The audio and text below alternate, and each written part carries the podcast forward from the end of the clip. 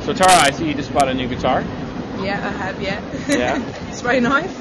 Um, so what's what's the, ri- the reasoning behind buying a guitar?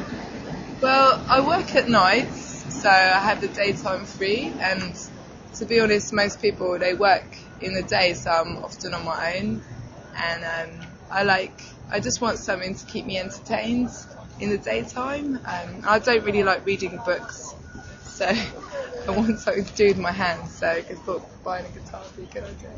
Uh, do you have any kind of music that you would like to sing or learn to play? Um, I'd like to learn. Have you heard of? There's some English bands like called Coldplay and Uh-huh. Spring Break. So I'd like to learn that kind of style. Okay. Do you plan to take lessons or just learn on your own? No, well, a couple of my friends, um, they, they, you know, they can, they learn guitar as well. Um, I can't really take lessons in Japan. I think that might be a bit too much.